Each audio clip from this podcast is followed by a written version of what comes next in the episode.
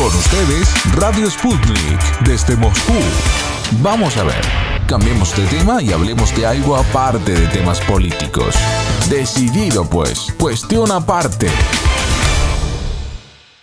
Un musical sobre Fidel Castro. Lo tiene previsto poner en escena el destacado compositor ruso Evgeny Karmazin, poseedor de numerosos prestigiosos premios musicales y teatrales. Miembro de la Sociedad Rusa de Amistad con Cuba, el maestro busca conmemorar en 2023 el sexagésimo aniversario de la visita de Fidel Castro a Ekaterimburgo, ciudad rusa en los Urales, donde viva y trabaja el músico.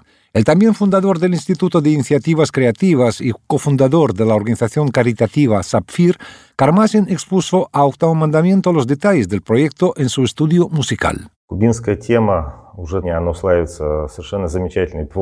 El tema cubano está especialmente presente en Ekaterimburgo desde hace tres años, cuando se inauguró en la ciudad la Oficina Regional de la Sociedad Rusa de Amistad con Cuba. Entre sus miembros se encuentran destacados artistas como es el caso de Alexander Krasnov, solista del Teatro Bolshoi.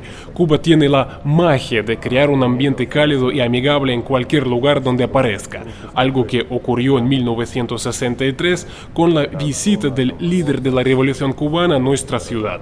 Este ambiente lo transmite también nuestra oficina regional, donde trabajamos actualmente en un musical dedicado a Fidel Castro, o mejor dicho, a los numerosos intentos de envenenarlo. Felizmente, todos estos atentados fracasaron y nuestra idea radica en crear una bondiana cubana. Me está ayudando en este proyecto el dramaturgo Konstantin Rubinsky. Será un proyecto único y no trivial.